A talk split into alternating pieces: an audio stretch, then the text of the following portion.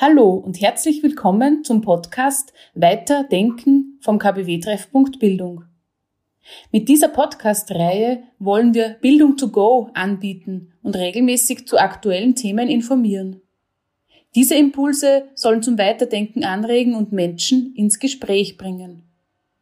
Nähere Informationen zum Podcast, zum KBW-Treffpunkt Bildung sowie anderen spannenden Themen finden Sie unter www kbw-ooe.at.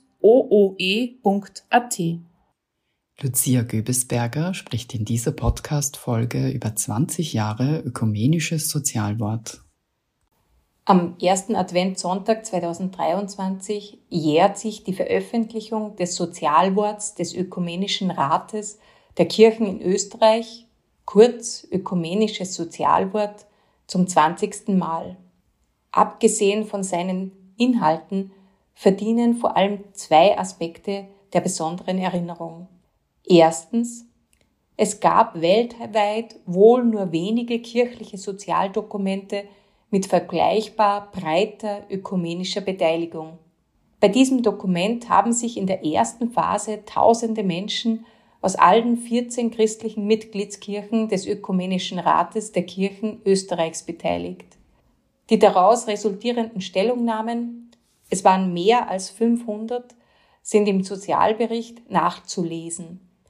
In diesen 500 Stellungnahmen beschrieben die Beteiligten die Erfahrungen ihrer sozialen Wirklichkeit. Es beteiligten sich sowohl Christinnen und Christen aus den sogenannten westlichen, also den gesellschaftlich und auch geschichtlich gut in Österreich verankerten Kirchen, katholische wie evangelische, genauso wie orthodoxe und altorientalische Christen und Christinnen. Die Mitglieder dieser Kirchen haben vorwiegend migrantisches Milieu eingebracht und die Erfahrungen daraus.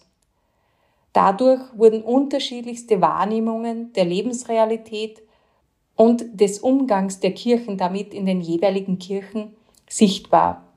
Es ist nicht nur die breite ökumenische Beteiligung etwas Besonderes, sondern eben auch der Erstellungsprozess. Wie ich schon beschrieben habe, beteiligten sich in der Phase 1 tausende Menschen und brachten ihre Stellungnahmen ein. In der zweiten Phase wurden Parteien, Wirtschaftstreibende, staatliche Institutionen, Sozialeinrichtungen einbezogen. Und in Phase 3 wurden dann aus den zentralen Themenfeldern von einer Gruppe von 50 Frauen und Männern ein Textentwurf erstellt der von den Kirchenleitungen begutachtet und schließlich gemeinsam veröffentlicht wurde. Im Geleitwort wird betont, ich zitiere nun wörtlich, die Veränderungen und Herausforderungen in einer sich rasant entwickelnden Gesellschaft erfordern einen dauernden, intensiven Begleitprozess der Kirchen westlicher und östlicher Tradition in ökumenischer Verbundenheit. Zum Warum ist im ersten Kapitel zu lesen, weil Gott sich Jesus Christus durch den Heiligen Geist liebevoll der Welt zuwendet, gehört es zum Wesen christlichen Glaubens, der Welt und dem Menschen in ihren konkreten Nöten zugewandt zu sein. Und weiter ist zu lesen, im Zentrum dieses kirchlichen Engagements steht der Einsatz für ein menschenwürdiges Leben für alle. Um dieses menschenwürdige Leben für alle zu erreichen, werden mehrere Themen benannt, wo es Handlungsbedarf gibt. Das erste Kapitel widmet sich der Bildung. Es folgt Medien, Lebensverbindungen, Lebensräume, Arbeit, Wirtschaft, soziale Sicherheit, Frieden in Gerechtigkeit, Gerechtigkeit weltweit und abschließend Zukunftsfähigkeit, Verantwortung in der Schöpfung. In jedem dieser Kapitel wird zuerst die aktuelle Situation, die Herausforderungen benannt und dann folgen die Forderungen an Kirchen und Gesellschaft, die sich daraus ergeben. Ich vermute, würde das Sozialwort heute verfasst, wären zwei Themen weiter vorne oder würden stärker betont werden. Einerseits das Thema Frieden in Gerechtigkeit und die Schöpfungsverantwortung.